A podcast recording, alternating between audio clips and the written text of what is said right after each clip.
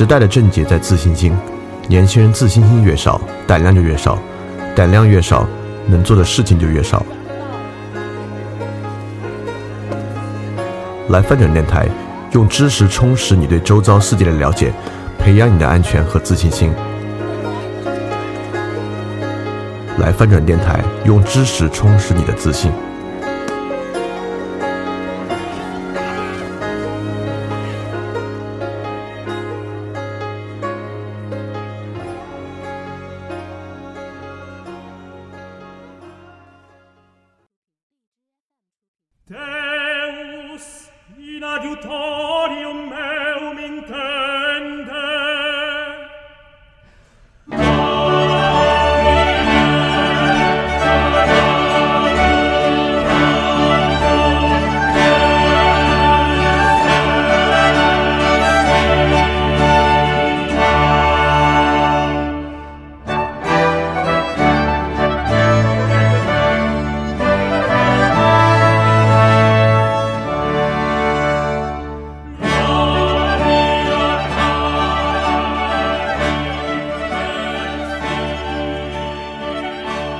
大家周一晚上好，欢迎继续回来参与我们翻转电台知识分享的活动。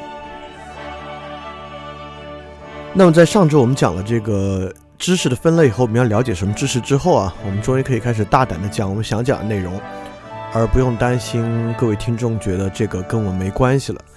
所以，所以如果你听这期之前你还有点觉得我为什么了了解这个，你确实可以先去把上一期那个听了。当然，如果你在微信群里面就没关系了，你先跟着听完。如果你没听过上一期，呃，求知崩坏的话，可以再返回去听一下。那么在上一期求知崩坏里，我们讲到啊，其实我们本来是想讲法国大革命的，但是在讲完求知崩坏之后呢，细细一想，为什么单单讲法国大革命呢？那不如把这个话题再放大一点，我们就直接来讲这个欧洲近代与欧洲思想的关系。当然，把话题放大之后呢，那个难度自然也放大了。你需要对这，呃，五百年的时间有所把握，呃，确实难度还是挺大的。但是，我我们尽量来讲吧，因为本来也，本来也任何领域的专家都不是，所以说，嗯，大家就这么一听。那么，同样就是听泛转电台的知识，不代表它可以替代你看书。然后这次因为讲的是，呃，连着历史事实也和这个思想一起讲，所以我觉得趣味性比较强。所以，我呃希望能够激发大家对这个欧洲近代史的兴趣，能够在听完之后去呃延伸的看一下，因为整个欧洲近代史的这个话题啊比较长，呃，我们很可能会讲到年末，这也再次创下我们系列节目的一个记录。我估计六到七期应该可以把这呃五百年的事情讲完。那么今天我们主要讲这五部分，第一部分我们从欧洲近代史能够得到什么，这是我们。来讲这个系列为什么的一个部分。第二个呢，我们实际是从所谓的欧洲近代史啊，我们是从一四零零年讲起。那我们就讲讲一四零零年之前大概发生了什么，来衔接一下，看这个时代的开始是什么。所以是我们的第二部分前马基雅维里时代。第三部分呢，讲欧洲政治的复杂化，就是讲这个马基雅维里是我们讲的第一位。其实我们之前翻转电台有马基雅维里这一期，所以我们这次呢肯定不会细讲马基雅维里的思想。如果要讲到的话呢，大家可以直接去听那一期就行了。但也是也是来讲欧洲政治为什么在一四零零年开始复杂化。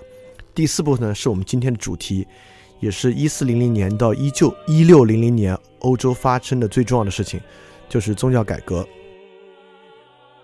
那么最后一部分呢，讲宗教改革之后对欧洲产生的非常深远的影响，就是宗教改革的大风暴。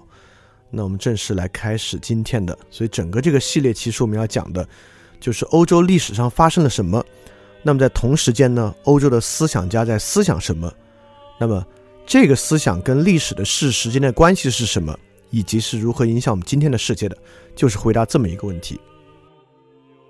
首先啊，之所以想到来讲这么一个系列的根本原因呢，还是因为欧洲对我们的生活产生了非常深远的影响。呃，我们这里说呢，我们基本上生活在一个欧洲社会。啊，我这里贴出了伦敦的街道、纽约的街道和上海的街道，它基本上是一模一样的。呃，你可以看，不管你进入中国一个商场，你进入美国一个商场，品牌的类似程度呢也相当相当的高。也就是说，欧洲人从英国清教徒去美国呢，啊，创立了美国的文化。然后因为鸦片战争前后的关系和我们五四运动之后的关系呢，啊，这个欧洲的文化和文明呢，也影响了东方，将整个东方呢改造成欧洲的模样。呃，之前就中国比较有民族主义倾向的人有一个自豪啊，就说中华文化能力很强，不管是我们入侵别人，还是别人入侵我们，我们的文明呢都可以轻易的同化周边的文明。比如入侵我们，不管是元朝，还是呃就是满族满族人或者蒙古族人入侵过来呢，都会采用汉族人的方式和汉族汉族文化。呃，某种程度上呢也是真的。那么鸦片战争前后呢，就是这个发源于希腊的文明和这个发源于中国的文明的碰撞。那最后是谁同化了谁呢？那大家看看我们现在的发型，我们穿的衣服，我们的教育体制、经济体制，我们的国家的根本思想啊，是德一个德国人创创立的思想。所以基本上我们是全盘西化了。现在，那么当然我并不是说因此西方文明就比我们高明多少，我们就败下阵来了。第一，我并没有任何民族主义的思想，我觉得这个。不因为你同化了别人，你就比较洋气；别人同化了你呢，你就是个 loser。就如果你的文明有很大的问题呢，你到处去同化别人的文明呢，我觉得反倒可能是一个很大的问题。你把你的灾害和你这个文明的陋习啊带给了其他的民族，所以本质上我想说的呢，并不是去评价文明孰优孰劣的问题，只是陈述这个事实。事实就是呢，我们生活在一个全盘欧洲化的社会。那么，在这个欧洲化的社会呢，我们现在的社会当然也遇到各种各样的问题，所以在这个时候呢，我们直接往回去看这个欧洲文明的发展和它的严格过程呢，是至关重要的。那么，确实也不仅仅是一些外在的生活要素、社社会体制和社会管理的经济体制，我们的直接的很多观念呢，也是来自于这个发源于希腊的欧洲文明，包括我们现在科学精神、个人主义、人文主义。现代的自由精神、现代的政治和现代的经济制度，也都是直接诞生在欧洲的。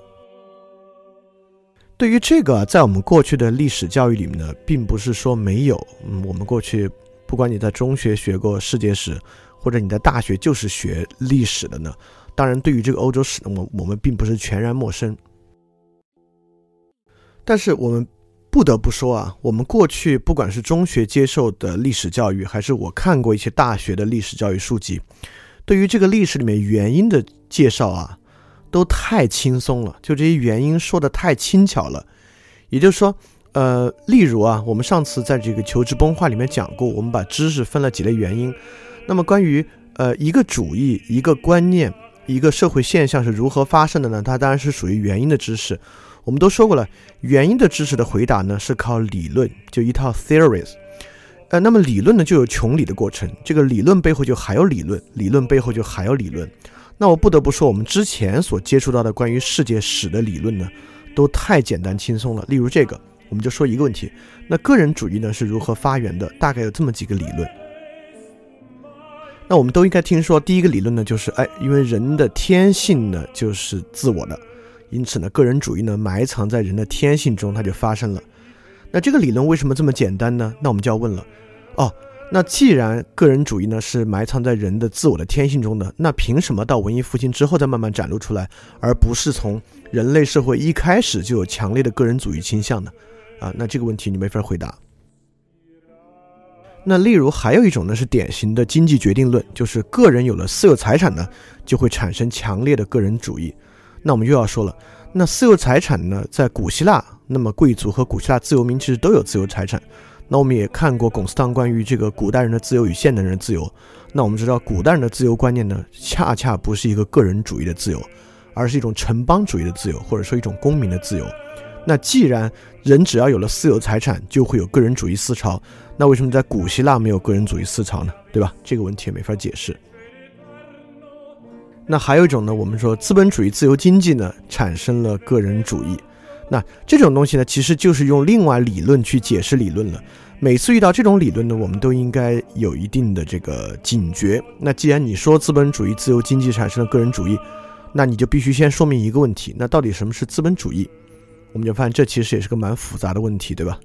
所以说没关系，我们现在不用去回答个人主义到底怎么产生的，所以我们就认为呢。如果我们真的对这样的问题好奇，我们就应该回到发生这种呃历史的现场去，来在这个现场看一看是什么样一个情况。那么还有一个重要的了解欧洲近代史与欧洲近代思想关系的一个原因啊，就是因为如果我们认为一六零零年到一九零零年的欧洲呢是一个变化之年，确实我们可以这么想啊，因为在明朝的时候呢，中国经济啊占全世界经济 GDP 的总量仍然不小，仍然很大，但直到英国人派了区区几千人就在我们国家上下打了一番之后呢，那会儿我国 GDP 我国的 GDP 占到全世界的 GDP 就只有百分之五了。所以说，在一六零零年到一九零零年的阶段，欧洲确实发生了了不得的事情，发生了整个经济和政治制度的大变化。我们也某种程度上认为，因为新的科技的原因，或者因为城市密度到全世界的城市化水平到达一个临界点的原因呢，现在也正是一个变化之际。也就是说，因为人工智能和这个机器人呢，经济环境马上会面临极其巨大的变化。这个变化的剧烈程度呢，可能还不亚于从欧洲文艺复文文艺复兴之后所复所出现的所谓资本主义萌芽状态的变化。那么政治结构呢，也很可能马上会发发生巨大的变化。所以，我们看那段时间呢，也希望能对现在，呃，有一些呃启示的意义吧。比如说，我们可以问这几个问题。那面对这样的发展，我们虽然相信科学精神，但是我们也发现，确实现在宗教啊，在全世界各个国家。也有复兴的趋势，那神学思想会再次复兴吗？不管你回答是或者不是，是什么原因呢？它与时代的发展是什么样的？那从法国大革命以降，我们坚持的自由与平等的精神，在现在还能够继续坚持吗？我们真的还会觉得自由与平等是天经地义、一定要坚持的吗？如果不能的话，如果我们放弃自由与平等的话，我们社会又会发生什么样的变化呢？包括当经济发生巨大变化之后啊。立于现代社会根基的城市经济成就，就是所谓的现代成功、现代意义上的成功和现代社会的核心这个经济生活，如果不是主流生活和生活中的核心要素的话，什么东西会成为生活中的核心要素？什么东西会成为人生的所谓的最高成就呢？包括还有种种的东西啊。那宪政未来会什么样呢？我们还会建立以宪法为核心的国家吗？对吧？所以说，我觉得去回头。我们仔仔细细地梳理一下那段时间呢，对今天也非常有意义。所以说呢，我们就来看一看观念和历史事实是如何在那五百年期间互相影响的。当然，我不能说我能够第一啊，因为时间所限，把它梳理得非常细。你要知道，我我觉得就算光讲这个宗教改革啊，我们就 我们就拿七期、拿八期讲宗教改革。都未必能梳理得很细，那更不用说放大到五百年了。所以它的细致程度呢，当然比我们的历史教育会细致得多，但应该还是有限。第二呢，我自己的水平呢其实也有限，所以这个呢呢，我会呃尽量负责任的把我知道的讲出来，但是应该不能覆盖或者回答所有你可能产生的疑问。所以希望还是能够让你觉得，哎呦，这段时间真有意思，我愿意去多找一些书籍来了解一下。那么，一四零零年到一九零零年，欧洲的起点呢，大概就是文艺复兴之后的大航海时代，葡萄牙和西班牙的全球殖民，宗教改革，科学革命，启蒙运动，法国大革命，全球的殖民化浪潮，拿破仑，德意志的统一，马克思老爷发布共产党宣言，大概到一九零零年的时间。一，我们我们大致的梳理啊，我们当然最后说的会比这个细的多得多。那欧洲大概这些事情，那给大家一个参照呢。同时间，中国在发生什么事情呢？中国的起点呢，大概就是郑和下西洋。那么明朝设置东厂西厂，我们把澳门租借给这个葡萄牙，然后利玛窦呢到达北京，然后李自成、李闯王占领北京，郑成功收复台湾，然后随着是清朝的建立，林则徐虎门销烟，然后太平天国，我们发起洋务运动，一九零零年义和团运动，大概是我们这边发生的事情。当然啊，从这个时间线上来看呢，似乎欧洲在发生很多好事情，我们这边呢都是比较糟心的事情。但其实不然，那只是因为这欧洲这这这五百年发展很快嘛。但你今天一听就会发现，这欧洲五百年呢不是欣欣向荣发展过来的，恰恰是发生了很多特别糟心的烂事儿，来促进了这些成就的取得。所以我们也会看社会矛盾和社会动乱如何与这个成就产生了一些关系。那么在这五百年期间呢，我们也会为大家梳理很多的思想家，包括我们现在就做了一个简单的对比。大概我们最开始呢是马基雅维里，跟他同时代的大概是这个宗教改革家马马丁路德，随后呢是奠定现代哲学的人笛卡尔、斯宾诺莎、莱布尼茨等等等等等等，一直会讲到胡塞尔，啊，大概是我们这次。然后胡塞尔之后呢，像海德格啊，类似于维特根斯坦，我们之前讲过了，但那已经是二十世纪的哲学家了，我们就大概讲到胡塞尔。当然不光是表上这些啊，我们从前到后讲到的所有思想家。会包括马基雅维里、马丁·路德、加尔文、蒙田、弗朗西斯·培根、霍布斯、笛卡尔、斯宾诺莎、洛克、莱布尼兹、贝克莱、孟德斯鸠、伏尔泰、休谟、卢梭、康德、歌德、费希特、黑格尔、谢林、叔本华、孔德、费尔巴哈、穆勒、科尔凯郭尔、马克思、威廉·詹姆斯、尼采、弗雷格、弗洛伊德、索绪尔、胡塞尔、荣格。当然。呃，由于有这么大的量呢，我们介绍的详细程度呢，肯定就不是像以前我们单独拿很多期介绍哲学家一样，把他的生平啊，从前到后结合的介绍那么细。对于所有这些哲学家呢，某某一下，其实有不少的部分我们已经在以前各个节目里面讲过了。比如说索绪尔，我们在语言学里面呢，对索绪尔做了比较详尽的介绍了。所以在这次介绍里面呢，我们不会详细的讲每个人的思想啊，我们只会讲他的思想大概是什么。他的思想与他所处的时代所发生的事情，以以及他之前的思想家是什么样一个脉络和发生的缘由，我们重点还是去挖掘观念跟历史互相影响是什么样的。那今天呢，我们要介绍的是一四零零到一六零零这两百年。这两百年呢，我们大概要介绍的就是马基雅维里、马丁路德、加尔文、蒙田、培根、霍布斯和笛卡尔。这么几位思想家和这两百年之内发生的大事情，所以我们现在开始。因为马基雅维里出生在一四六九年啊，那么大概一四零零年前后到一四六九年发生了什么事情呢？我们放在前马基雅维里这里讲。大概这段时间发生的事情啊，是席卷欧洲的那场大瘟疫刚刚结束。我们之前讲意大利文艺复兴时期的艺术和之后讲黑格尔的时候呢，都讲到过这次大瘟疫。这次大瘟疫呢，可能是人类历史上最可怕的一次传染病。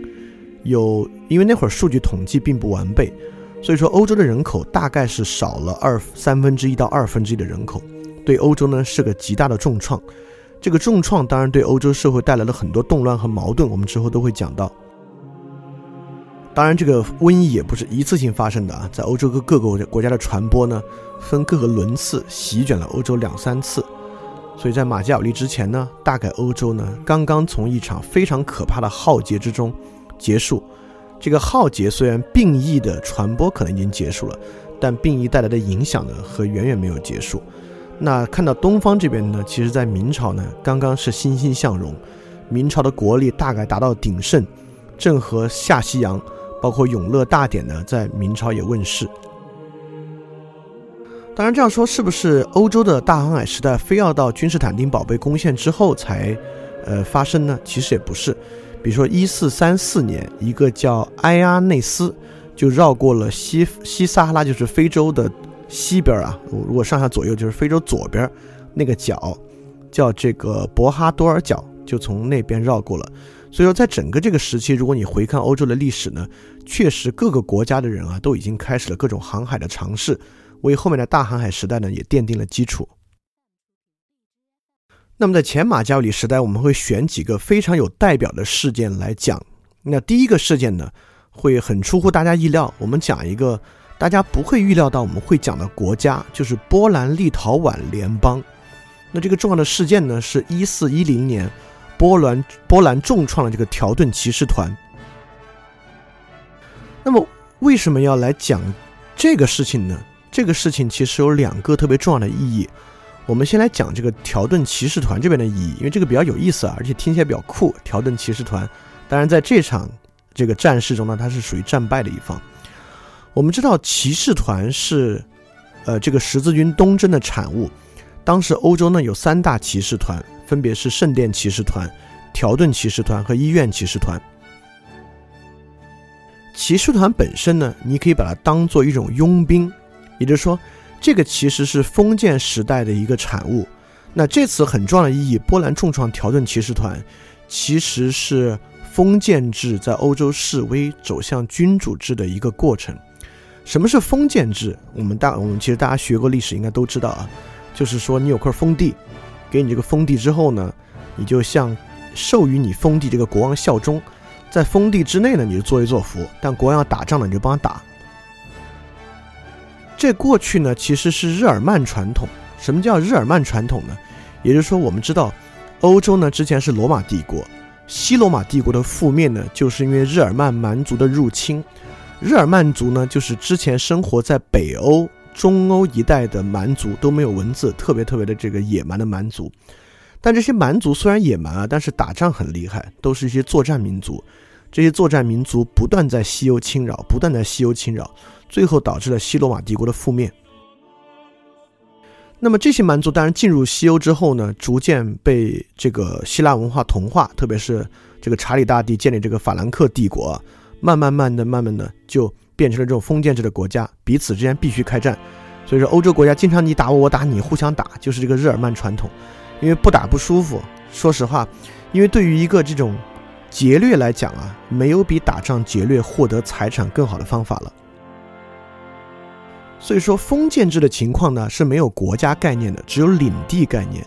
领地跟国家最大的区别呢，就是我们认为国家呢当然是连到一起的，当然有一些飞地的现象是比较少的。基本上呢，国家是由呃一块块相连的国土构成的。但是这个这个封建领地呢，你就可以这一块那一块，比如上面这个图，条顿骑士团的领地基本上只有在这个北欧啊，靠近东欧的东北欧一带有几乎相连的领地。那在全欧洲呢，条顿骑士团有无数的城堡。那十字军东征结束之后呢，各个骑士团呢成为了欧洲最大的兵力，也就是他们打仗最厉害。所以哪个国王要跟其他国家打仗，或者要去，因为那会儿欧洲北边还是有各种蛮族啊，包括维京人，包括东边的穆斯林的入侵，你就雇条顿骑士团给你打。打完之后呢，你把封地封给他，条顿条顿骑士团呢，就因为这个原因，在欧洲获得了大量大量的土地。那当然啊，如果我们要讲骑士团呢，这个故事也相当有意思，但不是我们今天的核心了。骑士团的历史就讲到这儿，它是十字军秩序的一个遗留物，拥有大量的土地、兵力和这个财产。那说到今天的这个我们要讲的事情啊，就波兰重创条顿骑士团那个事情。当时立陶宛公国啊还没有跟波兰形成联邦，这个立陶宛的东边呢就饱受东边各个民族，先是这个奥呃就是奥奥斯曼土耳其帝国，那还有后来还有蒙古人的侵扰，就非常需要这个条顿骑士团的帮助，所以他们下面有一个邦呢，就总是被划给条顿骑士团，就让给条顿骑士团来换取条顿骑士团的兵力。但是这个当地人民啊，已经开始萌生了最早期的民族国家的意识，也就是说，当地的人呢，非常希望自己是合法的立陶宛的公民，不就不能叫公民啊？公民是很现代概念，这个用的不好，就立陶宛的人民吧，立陶宛的子民，而不希望呢自己是条顿骑士团治下的人，所以他们发起了很多次反抗。这个地方呢。条顿骑士团认为当地人的反抗呢，因为立陶宛人割让给我嘛，立陶宛人没有理由从中作梗。那条顿骑士团认为这是波兰人挑起的，所以条顿骑士团呢就与波兰开战，这个战事就一直延烧，直到这个格伦瓦德之战。格伦瓦德之战的结果呢，就是波兰军队重创条顿骑士团，双方呢打了一大仗，投入了基本上中世纪战争最高的兵力。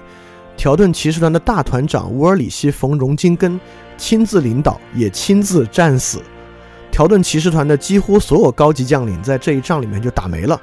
打没之后呢，双方就和谈。当然，和谈的结果呢，远远不如这个战事这么辉煌。这个战事是一个压倒性的一边倒的一场胜利，但是这个和谈呢，却好像平平常常，双方各有所得。但是它的结果却不容小觑，它产生了两个结果。一个结果呢，我们一笔带过。那条顿骑士团呢，再也没有辉煌起来，从此走向了没落。这就代表了传统十字军治下的秩序和封建秩序走向衰落的一个标志。更重要的是，这场战争促使了立陶宛与波兰的合并，形成了第一个开明的中央集权制君主专制的欧洲国家。就是这个波兰立陶宛联邦，这个联邦之后发展了很长时间啊，到一五九六年呢，还形成了一个更紧密的一个联邦。那么我们知道，封建国家都有一个特点，包括我可以举我们最熟悉的这个蒙古蒙古国的例子啊，因为我们这边都是大一统中央帝国，我们早就是中央集权中央帝国了，所以说我们可能感受不到。但封建的国家，比如蒙古，成吉思汗呢打下天下，自己有几个儿子呢？这个大帝国呢就一分为四，这些儿子谁要死了呢？就有另外的儿子呢去把那块打下来，他再生儿子呢，这些地方就一分为几，分给他的儿子们。所以封建国家呢总是。分了合，合了分，分了合，合了分。波兰王国和立陶宛大公国呢，也是这样。那本来就这样，也不叫相安无事啊，就这样你打我，我打你，合了分，分了合。这么长时间之后，终于到这个时候，双方要统一建立一个联邦，这是为什么呢？这就是因为以前的外在威胁啊，其实是零零散散的，不管我们是合成一起的一个国家。还是在这个时候，我们分成几个国家呢？我们要打的，第一，零零散散的日耳曼人需要跟他们来打打北方的人；第二，来自更北方的维京海盗，有时候在海边侵扰，跟他们打一打呢，也就完了。那么，但是现在呢，压力却不一样了。这两个国家啊，波兰和立陶宛都曾经被蒙古国横扫过，但是蒙古国对他们呢，由于这边太靠北方了，蒙古人打下他们之后一扫而过。就从那边掠过去了，基本上没有对他们构成太大的威胁。他们基本上在蒙古之下呢，以非常独立的身份，是这个金帐汗国的一个 呃从属国吧，但自治权非常非常高啊，不像其他欧洲地区，所以他们一直在独立的发展。但现在面临了真正的威胁，一方面是奥斯曼土耳其的威胁，第二方面呢，在东边莫斯科大公国，就是后来形成的沙俄，现在慢慢才在这个时候才慢慢慢慢兴起。对他们呢构成了一个持续性的威胁，包括再往西边呢，就是条顿骑士团构成了持续性的威胁。这个地方我们就要讲的明白一点了。我们往后会发现，这个会成为欧洲国家变化一个非常重要的要素。也就是欧洲这些封建国家过去打的仗只有两种仗：第一，双方突然谈不拢了，打一仗，你割让地给我，我割让地给你是一种；第二种呢，零零散散有一些。北方日耳曼蛮族和维京人的骚扰，那现在呢，面临一种持续性的战争，就是你旁边不再是跟你只有偶尔会打一仗的兄弟国，甚至是你的弟、你的哥哥，也不是零零散散的蛮族，而你身边是一个跟你一见面就持续具有利益矛盾的制度性的国家，就是这个莫斯科莫斯科大公国、奥斯曼土耳其和这边的条顿骑士团，也就是说。对这样的国家来讲，战争成为了一个常态化的东西。也就是说，第一次我们有了，呃，也不是第一次啊，其实古古希腊就有了。在中世纪呢，人们开始意识到了常备军的重要重要性，也就是你需要持续有一支部队，哪天要打仗立即要打。靠封建制把这个你的封臣召集起来打仗，已经无法适应现在的需求了。而这两个国家，立陶宛与波兰呢，又属波兰非常的强大。就波兰在那个时期是一个很强大的国家，它强大的原因是因为它处在欧洲比较边陲的地区，在这个边陲地区呢，所以说，呃，它向教皇，它已经是一个天主教国家了，它向教皇效忠了。但是由于离这个意大利和欧洲这个核心区太远了，所以教皇对他呢管得比较松。所以本质上呢，当时波兰还是一个多教国家，就是里面有天主教，各个异教也在里面，非常非常的盛行。立陶宛在那会儿的完全就是一个异教国家。因为波兰的前面一个国王呢就没有子嗣了，所以说他就希望这个立陶宛的安茹王朝可以来当他们的国王。你知道欧洲之前你嫁我我嫁你，你来当我的国王，我来当你的国王，都是大贵族统治的。所以说立陶宛就跟波兰签了一份协议，你看这就很有意思。英国和法国有互当国王的历史啊，就没什么签协议的。但这种为什么签协议呢？是因为立陶宛与波兰。虽然波兰要强大一些，但基本旗鼓相当，而且现在是波兰人希望立陶宛人过来当他们的国王。第二呢，双方面临几乎共同的威胁，所以说为什么叫联邦呢？其实就是两个势均力敌的，以协议为基础产生一个新国家的一个尝试，这个就已经非常非常现代国家了。所以在这个情况之下呢，他们俩就合成了这个波兰立陶宛联邦。所以在这里我们可以看到的是一种制度性的外部压力。就外部的威胁变成一种制度性威胁之后，这个国家内部呢，在探讨一种制度性的方法来应对。那这个呢，基本上就是欧洲进入现代化的一个早期。那我们国家为什么没有这样的条件呢？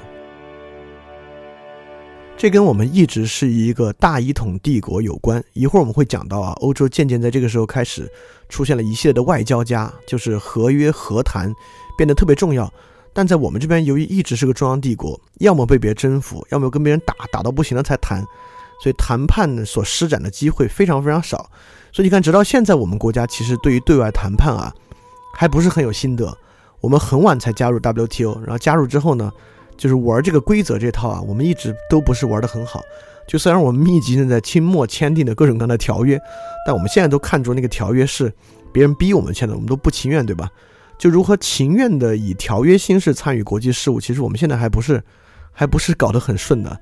但在欧洲呢，从那个时候开始，就慢慢慢慢进行这种国际秩序的实践了。当然，这个说起来你还会觉得这个东西，啊，你说的兴许有点道理，听着有道理。但这个跟我们的生活差得太远了，这个，这跟我们的生活有什么关系？一毛钱关系也没有嘛。但你现在不要着急，你会慢慢看到这种国家级的制度转变如何变成个人观念的转变的。那么在前马基亚维利时代，我们要讲的第二个很有趣的事情呢，是一四一四年的康斯坦茨主教会议。这康斯坦茨主教会议得到了一个非常重要的成果。就是把原来一分为三，有三个教皇的教廷呢合为一了。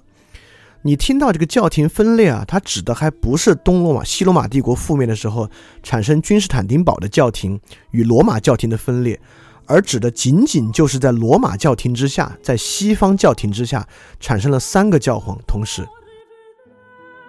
基督教啊，就天主教在中世纪有一段很混乱的时候。在这个时候呢，就像很多国家一次性有这个好几个国王一样，在互相征伐。在那个时候呢，天主教教廷同时有两任教皇，到后面同一时期还有三任教皇，怎么会产生这样的一个情况呢？当时在法国产生了一个非常非常强力的君主，叫菲利普四世。这个菲利普四世很强势，当时法兰西啊对教廷有恩。因为我们知道，当时其实穆斯林已经在这个西班牙与葡萄牙登陆了。就穆斯林当时在这个在扩张势力啊，非常的快。我们知道中世纪的时候，呃，其实穆斯林国家呢，恰恰是发展的很快，也是也是这个文明啊与科学的传承者。我们以后肯定会再讲这边的历史啊。我我们也知道，现在的西班牙与葡萄牙南部呢，还有很多地区是穆斯林的地区，对吧？当时就是这样打，整个欧洲世界在南方。能抗衡穆斯林呢，靠的就是法兰西，再加上这个菲利普四世啊，是一个相当相当强力的国王，当时与这个教皇呢发生了严重的冲突，冲突的结果竟然是这个菲利普四世直接把教皇从罗马掳到了法国的阿维尼翁，也就是说掳到了法国境内，让教皇把教廷呢就设到了阿维尼翁，这个基本上就算是就像曹操挟天子以令诸侯一样啊。当时菲利普四世呢，就这个霸占了这个教皇。那在这个时候呢，英法正打这个百年战争，所以这个时候呢，其实促使很多国家就不给教皇进贡了，因为因为是法国的敌人嘛，所以在这个时候呢，也促使教廷的资产有一些减少。这个时候，由于菲利普四世的一再要求啊，还干了个更过分的事情。我们刚才不是讲这个骑士团吗，三大骑士团里面有一个圣殿骑士团。这个圣殿骑士团呢，其实是有很多财产的。这个菲利普四世迫使教皇宣布圣殿骑士团是一个异端，异端就是宗教异端，导致呢这个法国四处追捕、搜捕圣殿骑士团，瓜分了他们的财产，以充入自己的国库之用。就这个菲利普四世确实是个特别特别霸道啊。所以一直到教皇这个格里高利十一世的时候呢，啊，他也是一个比较强的教皇，他就把这个教廷呢重新。搬回了意大利的罗马，在他去世之后呢，呃，因为因为这个教皇选举嘛，我们有机会也可以讲啊。在他去世之后呢，就选举出了新任教皇，我名字就不用说了，说多大家也记不住。反正选出了一个新任教皇，是一个意大利人，总好了吧？他既不是英国人，也不是法国人，我们选意大利人总好了吧？但是枢机主教团里面有很多法籍的主教很不满意，你们居然选意大利人，然后他们就不认可这个人，重新选了一个法国人当教皇。这个呢，就是教廷分裂的开始。就同时有这个意大利人教皇和不认可，他们后来又选出来这个法国教皇。所以在这时候，我们就要问呢：这次教皇的这次教廷啊，教会的分裂到底是因为什么呢？那这个分裂，我们可以说呢，与早期民族国家的建立呢也有关系。教廷之所以要搬回罗马，之所以要选出一任意大利教皇，就是因为当时欧洲两大强国，当时欧洲可能就是三大强国，一个是英，一个是法，一个是神圣罗马帝国，其中两家在打仗，教皇站在其中的任何一边呢，都会导致教廷的财产和收入锐减。所以说，因为这个原因呢，教皇为了道义上啊和财政上的考虑呢。就选择了一个意大利的教皇，但是法国人呢显然并不满意，因此呢，教廷分裂实际上是欧洲民族国家彼此纷争的一个直接的结果，而这个纷争的直接原因呢，就是英法百年战争。这个英法百年战争的起因啊，就非常的复杂了，跟什么诺曼底啊、英国人当了法国国王啊，这些都很有关系。法国人要想到英国国王，这就很复杂了，我们之后再说。但这里面有一个事情我们不得不说。就是在英法百年战争期间，英国发生了一个宗教改革的先驱。一三二零年啊，英国有一位主教叫做威克里夫，首次在英国尝试了进行宗教改革。这个早了马丁路德一百多年。当时呢，也是因为呃，在那个时候呢，西欧的教廷啊已经烂得不是一般了，也就是贿选啊、赎罪券啊。买卖关节啊，教士本身的淫乱和不道德啊，已经盛行了。因此，这个威克里夫呢，就强烈的批判教廷。这个时候呢，他刚好与英国政府达成了某种一致，因为这个时候教廷呢跟法国关系很近，所以英国就以此为理由拒绝向教皇纳贡。就在这个威克里夫宗教改革之后啊，就发生之后不久十多年，就发生这个英法的百年战争就发就就开始了。那这个英国的宗教改革为什么没有延续下去呢？因为已经开始了嘛，没有延续下去很重要，就是因为瘟疫。因为这里我们讲的是前这个马基奥里的事情啊，所以这个事情发生在一三三七年，就是爱德华发动百年战争。很快呢，这个大瘟疫就来了，大瘟疫导致了英国内部的大叛乱，所以新兴贵族为代表啊，在英国内部掀起了一场大叛乱。在这个时候呢，英法战争中，英国也受到了很重要的这个牵制。而且这场宗教改革呢，也差不多偃旗息鼓了。所以说，就是就是因为这个原因，到一三七八年，为了安抚英国人，产生了这个意大利教皇，同时呢，又产生了另外一对教皇。所以双教皇的起因呢，就是因为这个英法百年战争。这个百年战争，我们以后有机会呢，再详细的说。所以这里面其实能够折射出一个事情，就是教皇对欧洲的控制力啊，其实在大大的下降。我们知道教皇的这个包括教会的权力是很大的。对于君主来讲啊，教皇有一个最大的权利，就是第一，给你开除教籍；第二，中断你做这个盛世的权利，就是你不能再去，呃，因为比如说一一的国王啊，可能会参加一些弥撒啊，有一些特定的神权。第一，国王本身在那个时候也都是教徒，开除教籍是很害怕的。一旦开除教籍呢，你就。就得下地狱了。第二，如果你禁止从事圣礼啊，基本上在你这个国家内部，所有贵族和人民也不会再支持你，因为呢，贵族和人民呢非常希望有神权的人在担任国王，有神圣能力的人当国王。如果你不能当神圣能力呢，我会因为你的原因也也会下地狱的。我我才不跟你一起呢。所以之前，即使强如神圣罗马帝国的皇帝，因为得罪教皇。要赤身裸体在教皇门口跪好几天，大雪里面啊，求教皇的原谅与宽恕。但在这个时候呢，欧洲基本上还是封建贵族国家，教会与贵族已经发生了很深的矛盾。就英国的贵族已经可以直接说，我就不给你纳贡了；法国的贵族也可以说，那行，我再选个教皇，我就不认你选的这个教皇了。那这里要问一个很重要的问题，就是这个问题呢，我们学世界史呢，经常就不会问，所以说。呃，我我我这里想分享一个挺重要的东西啊，就是在看历史，不光是历史啊，你在看任何故事的时候，你都一定要，呃，小心的保护你自己微弱的那个好奇心。这种好奇心，我觉得小孩儿都会很敏锐，但是长大之后就会比较微弱。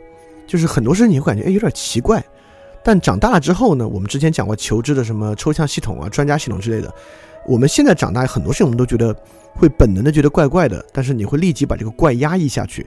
你会觉得呢？我之所以觉得怪呢，是因为我不是专家，我知识还少。一旦我知识知道多了，你就不怪了。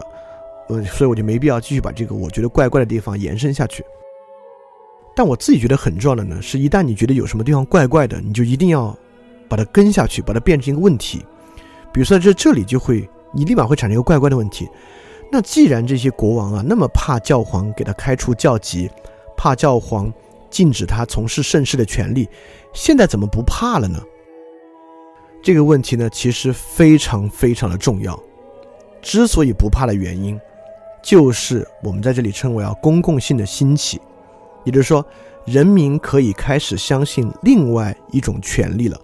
人民不仅仅相信权力在教廷，因为教会本身太腐败了，人民有时候也会对教廷进行怀疑。宗教改革在这里面起了非常重要的作用。宗教改革在树立本地的神圣性。但是为什么宗教改革可以树立本地的神圣性？就是因为本地产生了一种神圣的共同体的想象。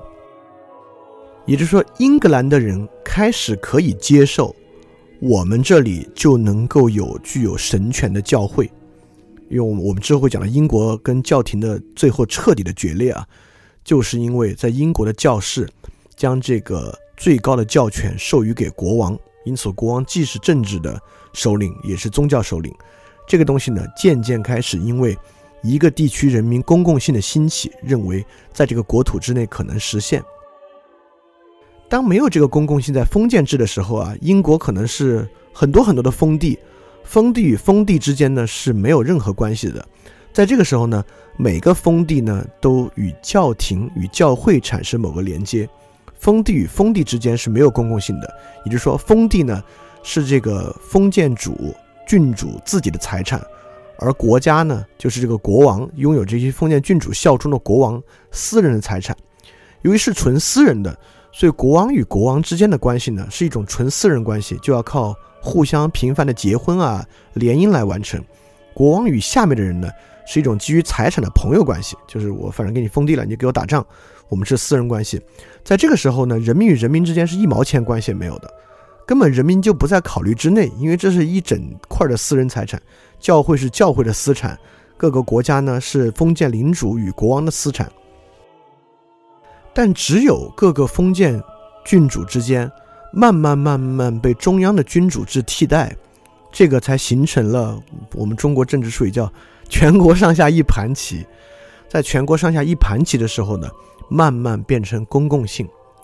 公共性很快会带来很大的改变，改变不仅仅是全国人民可以意识到有我们这边就可以有独立的教会。更重要的是，当他们一旦意识到我们是个独立的整体之后呢，这个国家就再也不是国王的国家。我们知道后来发生的事情啊，后来你在英国、法国，国王要收税，你必须跟议会去谈判，我能不能收这个税干这个事情啊？比如在英国那边，我收税要跟外国打仗，好，你可以收；我收税要给自己盖个园林，绝无可能。像在我们这边清朝还可以发生拿这个海军军费盖颐和园的事情啊，在那个时候已经不可以发生了。你看。这就是私人与公共性的区别，也就是在清末呢，中国呢还是清政府的国家，是他们家的私人财产，所以当他们家想给自己盖花园的时候呢，就可以随便拿钱盖，我就拿海军军费盖花园，只要我乐意。但在欧洲呢，慢慢慢慢这已经不可能了，慢慢慢慢在欧洲呢，这种国家慢慢变成了公共的国家，这是一个很大很大的改变。好，我我们如何是从这个时候慢慢走向公共性国家的啊？这个我们就算先剧透了，我们也可以在剧透之下呢，慢慢看怎么改变的。但是现在呢，只能算是公共性的萌芽。好，我们解答了这个问题，就是教会在这时候为什么一分为二了，包括为什么这些国王开始不怕教皇给他开除教籍或者解除他圣礼的权利了。那我们又要问个问题，好，既然已经这样了。那为什么一四一四年康斯坦主教会议的时候，他居然又合二为一了呢？合三为一了呢？那么光靠英法肯定是不可能合到一起的。这个时候产生了一个新的势力加入到这个混战之中，这个混乱的局面之中，就是时任神圣罗马帝国的皇帝西蒙西吉斯蒙德。当时欧洲国家这个神圣罗马帝国。为什么它叫神圣罗马帝国，而其他英国和法国只能叫王国呢？就是因为神圣罗马帝国呢是教会授予的这个欧洲的继承罗马衣钵的帝国，所以说，神圣罗马帝国的这个君主啊叫皇帝，欧洲和法国呢只能叫国王，叫皇帝这个呢其实会高他们一层的。所以说，神圣罗马帝国呢是教会其实是跟教会关系最近的，跟教会的利益也关系最近的一个国家。他当然不希望看到一个羸弱的教会了。那么，这个人解决这个问题的逻辑是什么呢？他是用各种威逼利诱、逼迫谈判的手段，迫使当时的三位教皇都离职，就都都都撤了，我就不不不干了，再重新选一位新教皇，来实现了教会的统一。他怎么让这三个教皇一个一个退下去的呢？这个具体过程不表，大概呢都是一些政见不得人的政治手段，也没有靠打仗啊，靠各种外交手段和政治手段，迫使这三个人一个一个一个离职。最后，在这十几年的这个康斯坦主教会议期间，终于让教会又融合了。但这里你你应该立马觉得怪怪的，就是哎，他到底是怎么做的呀？这怎怎么叫利用了这个调停人的身份啊，促使了教会的合并？到底是些什么样的手段？而且你还应该马上另外觉得怪怪的。那过去几十年教会分裂时候干嘛去了？为什么那会儿没有人出来调停，把这事搞定呢？为什么非要是他？好，还有一个，就他调停到底实际利益是什么？所以这会儿我们应该会发现，天主教会他在里的角色已经改变了。天主教会呢，其实在这个时候是一个利益中枢，神圣罗马帝国呢要保住这个利益中枢。这个利益中枢过去呢跟法国近，所以英国人就不想承认它。你怎么想象这个利益中枢啊？你就可以想象圣殿骑士团。为什么法国当时要要将圣殿骑士团判为异端？就是因为教会在欧洲其实是一个利益的中心。为什么教会是一个利益的中心呢？有这么几个非常重要的原因，因为当时教会是遗嘱的订立与鉴定的中枢机构，也就是说，任何贵族啊，如果他的遗嘱要最后真的有用呢，他必须求助于教会。他怎么能让教会能够配合他去鉴定与订立遗嘱呢？他就要在遗嘱中呢给教会一部分，你就把它叫做遗嘱订立税吧，就会给一部分地或者财产给教会。欧洲这么多贵族，延续了这么多代。慢慢慢慢慢慢，在教会手里，因为来自于这方面的遗产的财产就越来越多。第二，教会呢一般是强盗啊、土匪啊和一些流亡士兵呢不敢抢的财产。就你要是个封建郡主，我们组成一个军队，该抢你就抢你。但是是教会呢，这些士兵、流氓、土匪呢也是天主教徒，是怕下地狱的，不敢抢。所以很多贵族呢，实际上是把自己的这个地契啊等等的。挂在教会名下，就是我把这个，我把我的这个财产呢，就算挂在教会下面。教会财产是可以超越人来进行传递的。但比如说一场大瘟疫，这些地主们都死了，那这个财产呢，也就实际归于教会了。很多很多这样财产都实际归于了教会。第三块大的呢，是一共发起了这么多次的十字军东征。十字军东征呢，大家要要要为自己筹集军费。为了筹集军费呢，很多十字军就把这个财产典当给教会，让教会给他们钱。但我们知道十字军东征后几次都失败了，这些人死了再也回不来了，所以典当来的这些财产呢，也就归教会所有了。还有一系列的原因啊，都是跟跟这个经济制度相关的原因。说到这儿，你应该会感到奇怪，我怎么听这个教会越来越像个银行啊？就你听教会呢，觉得它是个金融机构，它根本听的都不像是个教会了。哎，确实是这样。在中世纪的时候呢，教会既是这个神权的中心，同时也是政治和这个经济的中心。我们也知道，当时有人为了讨好教皇，还送他一块地，最后还建立了教皇国，对吗？它还是一个独立的政治体了。所以说呢，作为跟这个教会关系最紧的神圣罗马帝国呢，就自然要维持着教会这个利益中枢。而这个神圣罗马帝国的这个人啊。就这位西蒙斯，呃，西吉斯蒙德，名字好难念。这个西吉斯蒙德也是我们会认为欧洲出现的可能是很早的，我们把它叫做马基雅维里式的君主。也就是说，这个君主呢，不靠有文化，也不靠能征善战，而靠呢阴狠狡诈、心狠手辣、阴谋多端，靠外交手段来争取自己国家的利益。这个呢，也是一种新的东西。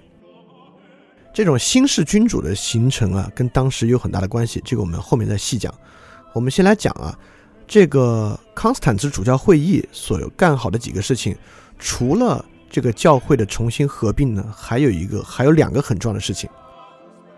这次会议呢，铲除了两个异端，一个是我们讲过了，在英国搞最早宗教改革的威克里夫，威克里夫在开这个会的时候早都死了，所以这个会的结论呢，他的坟啊从这个圣墓里面刨了，就是要把他的坟挖出来，把他的尸体就是扔到哪儿或者火星或怎么样，这个细节我不记得了，反正是不能在圣墓里边了。第二个人呢，就是当时还活着的这位胡斯。他们他们把胡斯骗到这个开会的地点来啊！他们给胡斯说：“你来这儿呢，只是向我们来辩论一下，我们保证你的安全。”但胡斯一来呢，就把胡斯抓了，后来直接火星烧死了。这个胡斯也是欧洲比较边缘地区一个早期很重要的宗教改革者。这两位威克里夫和胡斯年代都比这个马丁路德要早，其实做就做宗教改革了。我们之前一说宗教改革，就以为是马丁路德开始的，其实不是。马丁路德呢，其实是在中间的一个，我们管他叫吧，可能时机比较好的一个集大成者。早期已经有很多先驱呢死在这条路上，这个胡斯就是。胡斯是一个捷克人，捷克呢就临近我们刚才讲的那个波波兰立陶宛的公国，所以我们知道在那边呢，其实离教皇比较远，所以管的呢比中央地区松一点。这个捷克就波西米亚地区啊，当时其实是这个哈布斯，就是神圣罗马帝国下面的哈布斯堡家族的一块封地。那么这个胡斯一样，因为教会在当地啊一样是横征暴敛，所以这个胡斯呢就宣扬圣经的唯一性，只有圣经是真的，我们不需要去这个不需要去服从教会与教皇。呃，在这个时候我们会讲到另外一个很有意思的事情，胡斯最开始在宣扬这个的时候，由于哈布斯堡家族呢是天主教家族，当时呢胡斯在当地已经很有影响力了，他是个大学教授，但是呢还没有那么多人就真正。起来反抗教会。为什么后来爆发了胡斯战争呢？就是因为他们把胡斯拿去火刑了。这个地方我想讲一个，我我我在了解欧洲这这段时间，包括之后历史很重要的一个感受。我我我用老子的话说呢，就叫“反者道之动”。也就是说，我们之后每次到“反者道之动”时刻，我都会给大家提醒一下。我们会发现欧洲发生的很多事情。我们如果你如果你觉得反者道之动不好理解呢，我们就把它叫事与愿违，就是你都是想促成它，后来呢却导致了更糟糕的后果。比如一个地方呢想争取这个自由独立，所以大家打了一仗，打仗的结果呢就是王权更加稳固了。一个地方呢希望镇压这个宗教改革，所以屠杀了好多人，结果呢是宗教改革最后就因为这个原因成功了。这也是一样。本来呢，想压抑胡斯的异端学说，你把胡斯一杀，行，当地人民愤而全全部皈依胡斯教派，跟你开始打仗。所以说，从胡斯战争开始，我们会发现，欧洲啊，这五百年，我们想讲的这五百年历史里面前半部分的一个主轴，这个主轴呢，就是宗教战争，在哪个国家只要一搞宗教改革，这个国家立即就要打仗。还不止打一次，这国家会不断的围绕宗教打仗。那我们就说，你可能又会觉得奇怪，太好了，就要抓住这个奇怪的好奇心。你会觉得奇怪，这个东西跟打仗的关系怎么那么大？怎么一改革宗教就打仗？他们到底在打什么？这里如果要说的呢，打的不是一个东西，打的是两个东西。第一呢，也确实是宗教观念之战，也就是说，这是在特别在民众层面上啊。为什么我们之前在我们之后在英国会看到，也是新教徒与这个天主教徒互相屠杀？也就是说，当你成为跟我们对立的之后呢，说白了，你们有一个新的主张，意思就是说我们全部要下地狱。在这个时候呢，敌对性质是非常强的。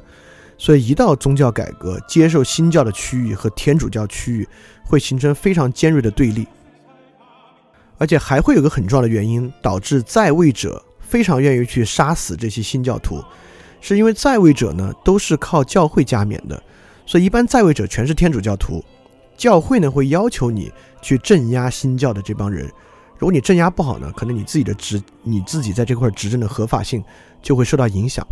还有一个很重要的，这是为什么？因为宗教革命，我们知道在这个时候呢，其实如果仅仅是农民起来打仗呢，你又没有军队，又没有也也也没有很好的武器装备，是打不了的。为什么宗教战争总是能打得特别的激烈？就是因为其实最开始来打的有两种方式，一种是德国农民战争那种靠农民打，第二种是宗教战争，其实都是贵族和贵族打。就例如这个胡斯战争啊，虽然是最开始是布拉格的市民和布拉格旁边的一些呃农民呢起来揭竿起义，但最后真正能够打赢胡斯战争，最后是打的不算太失败的，是打到最后承认这个宗教的合法性的。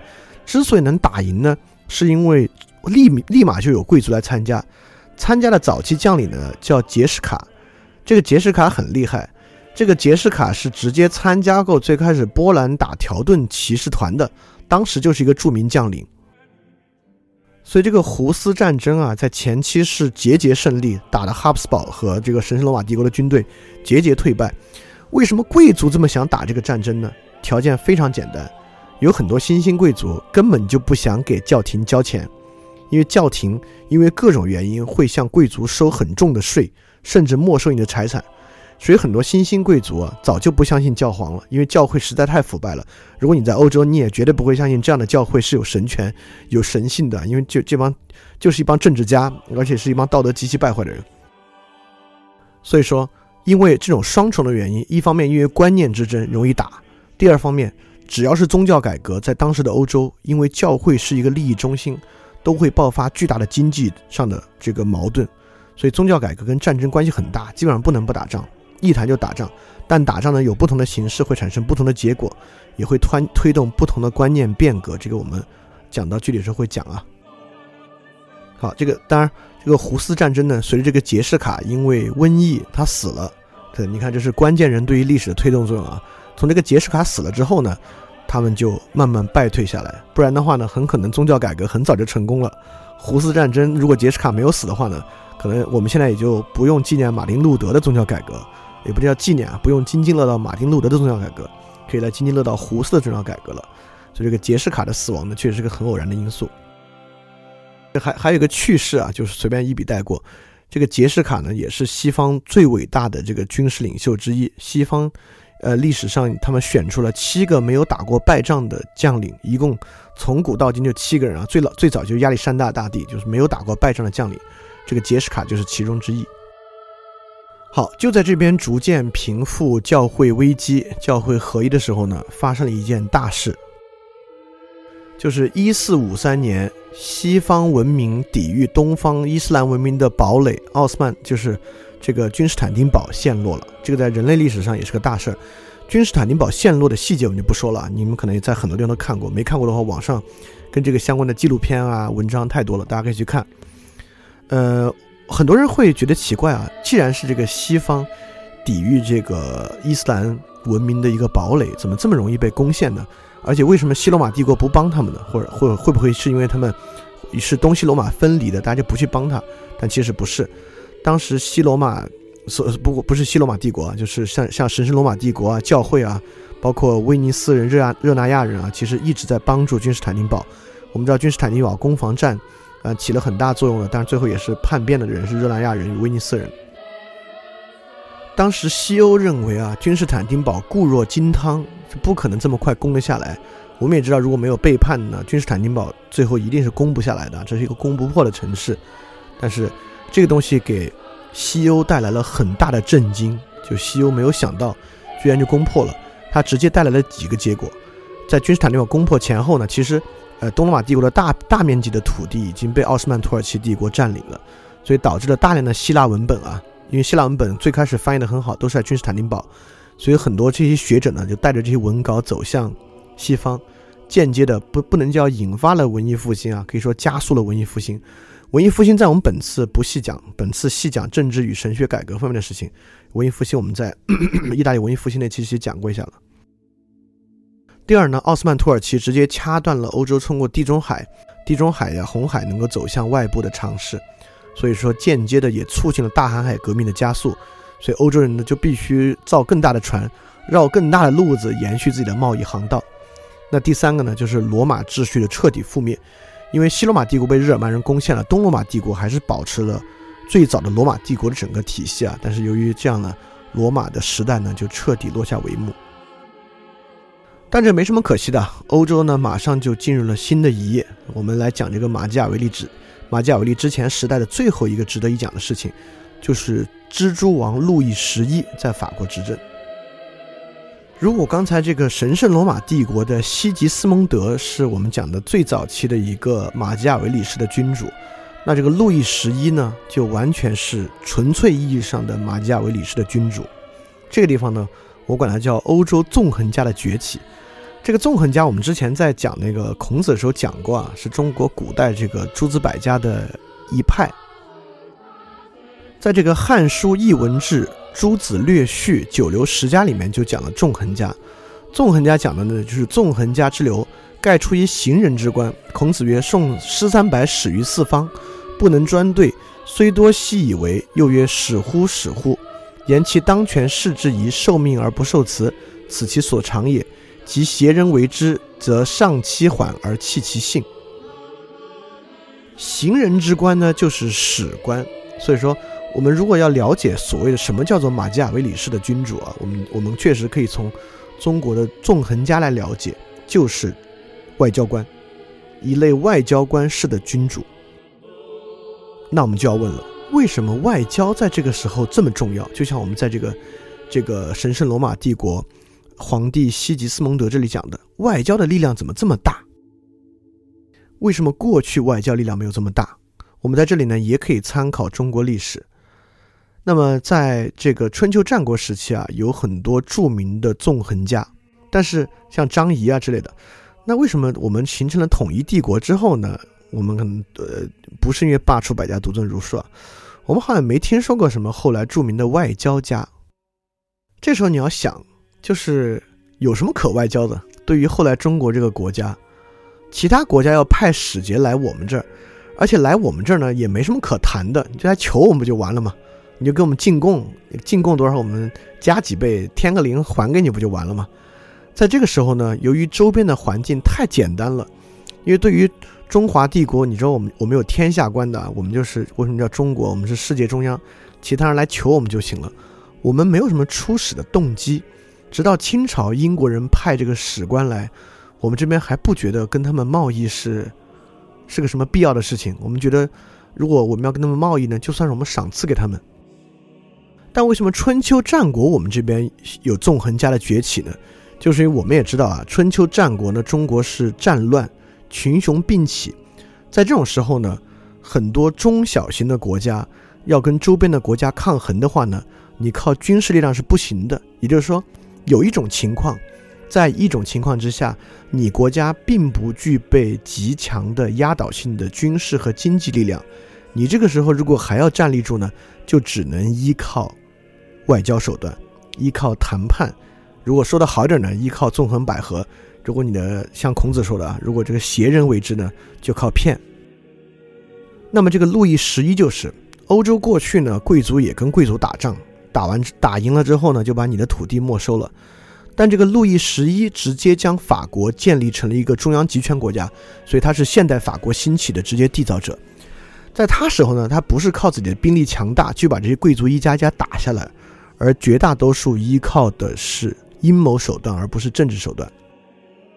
因为我们知道啊，法国当时打英法百年战争，而且打到后来呢，被英国的黑王子打得落花流水，所以那会儿法国并没有特别特别强的军力啊，也没有没有特别厉害可以到处去打仗，所以这个时候法国确实不具备极强的军事能力和经济能力。在这个时候，如果还有人能够统一法国，建成现代君主国家呢，他确实只能玩阴的。所以在这里我们可以看到啊，包括后来的契约社会，等等等等，现代的这种纵横家、大使、外交文化和马基雅维里意义上的现代政治的兴起，就是因为密度增强了。也就是说，过去大家各个封建领主松松散散的征战，你打我一下，我打你一下。现在这种持续压力的情况之下，催生出了一种新的策略，也不是新策略，这个策略呢，在古希腊就有。对吧？一会儿我们讲马加维里会讲一下，也就是说，再次回到那种小城邦彼此并立、激烈的发生矛盾、密度很强的时候，就会产生政治谋略。所以，我们从这个神圣罗马帝国的国王和这个路易十一发现呢，欧洲呢也终于进入了这个周期。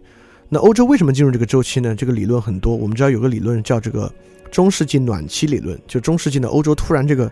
气温升高了，但这个没有定论啊。但是基本上有很多的证据，这个气温升高呢，导致经济大繁荣。经济大繁荣呢，虽然中间被瘟疫这么裹挟了一道，但其实欧洲发展速度依然非常非常快。在这个时候呢，整个欧洲的密度啊、人口啊得到了极大的增加，所以确实财富也积累起来了。因此，欧洲的密度呢，到出现了纵横家的时候，纵横家的出现呢，基本上现代国家就不远了。所以说呢，这位蜘蛛国王路易十一重新统一了法国，建立了一个王国。这个王国呢，大于境内的教会，也大于了境内的封建领主，所以法国到这个时候呢，封建制基本结束，一个中央集权制的王权国家呢就建立起来了。但这里还可以插一句啊，漏讲了一个，在这个时候还有一个很重要的东西，我们刚才我刚才漏讲了，在这个在这个康斯坦茨主教会议上，康斯坦茨主教会议在教会内部也在做一个很有益的尝试。这个康斯坦茨主教会议呢，是靠颁布最后的这个公会的文件来树立教会规则的，所以欧洲教会也在尝试摆脱教皇一个人统治独大的东西，他们想建立一个开会的会议决议大于教皇本人职权的一个秩序，只是这个秩序呢之后失败了。那在之后的很长时间都是教皇独大的，因为知道最开始是使徒建立的教会。当使徒建立教会呢？因为使徒是耶稣的直接门徒，那使徒的神性比其他僧侣呢大的不是一星半点，所以延续下来呢，当然都是教皇独大的一个体制。但是就是因为教会本身的腐败和教会本身寻求改革，它的改革方式呢跟现代国家的思路很像，就既然不能靠一个人，我们就靠彼此商议来完成。所以康斯坦茨主教会议也萌发出了这种，其实就是共和制的。共和议会制的先的这种先河吧，就采用这种议会的方式来替代个人的方式。当然，这也不是什么新发明了，就是古罗马和古希腊的方法。非常感谢你收听本节目。如果希望每周一加入微信群，跟我们一起学习，提出问题，看到每次分享的 keynote，可以微信添加“想借 Joy Share”，想借的拼音 x i n g j i e，Joy Share J O Y S H A R E。并说牛津通识读本就可以被我们拉入群中，每周一起学习了，欢迎你来。